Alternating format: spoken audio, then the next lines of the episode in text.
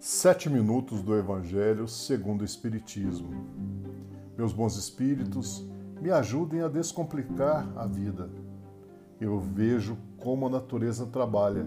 O meu corpo, por exemplo, o cérebro, o coração, o fígado, o estômago, o sangue e o sistema nervoso trabalham sempre em harmonia. Apesar de toda a complexidade, tudo opera com função definida e sem exigências desnecessárias. Sei que a vida também é assim, em tudo: simplicidade, sinceridade e verdade. Me ajudem sempre a ser simples. Viver de forma descomplicada é simplificar o acesso a Deus. Que assim seja. Estamos hoje no episódio 131, no capítulo 14 do Evangelho segundo o Espiritismo. Quem é minha mãe e quem são meus irmãos? E tendo chegado a casa, nela se reuniu uma tão grande multidão de povo que não podiam mesmo tomar seu alimento.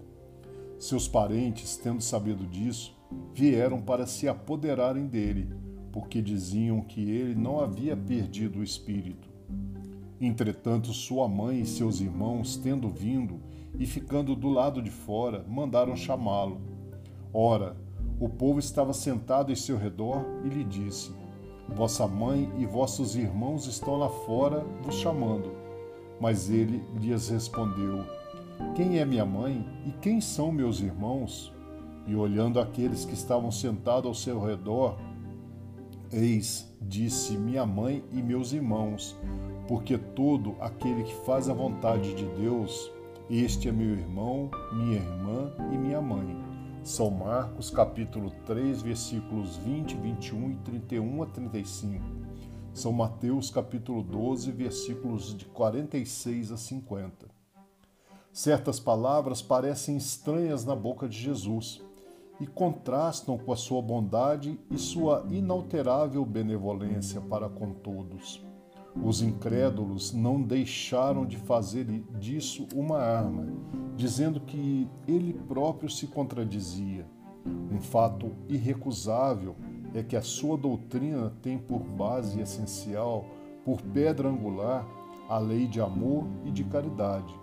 Não podia, pois, destruir de um lado o que estabelecia de outro, de onde é preciso tirar essa consequência rigorosa de que se certas máximas estão em contradição com o princípio, é que as palavras se lhe atribuem foram mal expressadas, mal compreendidas ou não são dele.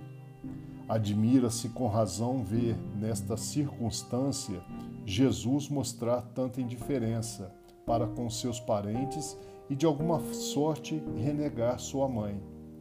No que tange a seus irmãos, sabe-se que não tiveram jamais simpatia por ele. Espíritos pouco avançados não tinham compreendido a sua missão. Sua conduta, a seus olhos, era bizarra e seus ensinamentos não lhes haviam tocado. Uma vez que não houve nenhum discípulo entre eles, parecia mesmo que lhe partilhavam até certo ponto das prevenções dos seus inimigos. É certo, de resto, que o acolhiam mais como estranho do que como irmão, quando eles se apresentavam na família. E São João disse positivamente, capítulo 7, versículo 5, que não acreditavam nele. Quanto à sua mãe, ninguém poderia contestar sua ternura por seus filhos, mas é preciso convir também que ela não parecia ter feito uma ideia muito justa da sua missão, porque não se a viu jamais seguir seus ensinamentos, nem lhe prestar testemunho como fez João Batista. A solicitude maternal era, nela, o sentimento dominante. A respeito de Jesus, Supor-lhe ter renegado sua mãe seria desconhecer-lhe o caráter. Um tal pensamento não poderia animar aquele que disse: Honrai a vosso pai e a vossa mãe. É preciso, pois, procurar um outro sentido para suas palavras, quase sempre veladas sobre a forma alegórica. Jesus não negligenciou nenhuma ocasião de dar o ensinamento. Tomou, pois, a que lhe oferecia a chegada da sua família para estabelecer a diferença, o que existe entre os parentescos corporal e o parentesco espiritual. O parentesco corporal e o parentesco espiritual. Os laços de sangue não estabelecem necessariamente os laços entre os espíritos. O corpo procede do corpo, mas o espírito não procede do espírito, porque o espírito existia antes da formação do corpo. Não foi o pai quem criou o espírito do filho. Ele não fez senão fornecer-lhe um envoltório corporal mas deve ajudar o seu desenvolvimento intelectual e moral para fazê-lo progredir. Os espíritos que se encarnam numa mesma família, sobretudo entre parentes próximos, são mais frequentemente espíritos simpáticos, unidos por relacionamentos anteriores que se traduzem por sua afeição durante a vida terrestre. Mas pode ocorrer durante que também que esses espíritos sejam completamente estranhos uns aos outros, divididos por antipatia igualmente anteriores, que se traduzem da mesma forma por seu antagonismo na terra, para lhe servir de prova. Os verdadeiros laços da família não são, pois, os da consanguinidade, mas o da simpatia e da comunhão de pensamentos que unem os espíritos antes, durante e, e após a reencarnação. De onde se segue que dois seres nascidos de pais diferentes podem ser mais irmãos pelo espírito do que se fossem pelo sangue.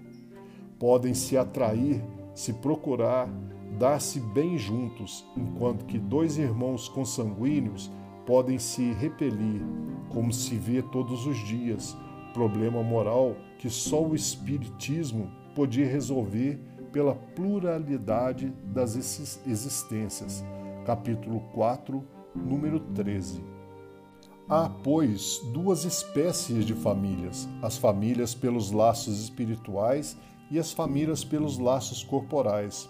As primeiras, duráveis, se fortalecem pela depuração e se perpetuam no mundo dos espíritos através de diversas migrações da alma, as segundas, frágeis como a matéria, se extinguem com o tempo e frequentemente se dissolvem moralmente, desde a vida atual. Foi isso que Jesus quis fazer compreenderem, dizendo aos seus discípulos: Eis minha mãe e meus irmãos, quer dizer, minha família pelos laços do Espírito. Porque quem quer que faça a vontade do meu Pai, que está nos céus, é meu irmão, minha irmã e minha mãe. A hostilidade de seus irmãos está claramente expressa na narração de São Marcos, uma vez que, disse ele, se propunham se apoderar dele, sobre o pretexto de que havia perdido o espírito. A notícia da sua chegada, conhecendo-lhe os sentimentos a seu respeito, era natural que dissesse: falando aos seus discípulos do ponto de vista espiritual: Eis meus verdadeiros irmãos. Sua mãe se encontrava com eles e se generaliza o ensinamento, o que não implica de nenhum modo que tenha pretendido que sua mãe, segundo o corpo, não lhe era nada, como espírito, e que não tivesse por ela senão indiferença. Sua conduta, em outras circunstâncias, provou suficientemente o contrário. E para a nossa reflexão, eu tenho que as atitudes são mais importantes que os fatos.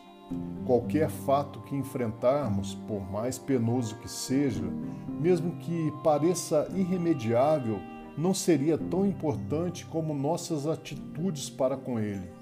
Por outro lado, a oração e a fé podem modificar ou dominar inteiramente um fato.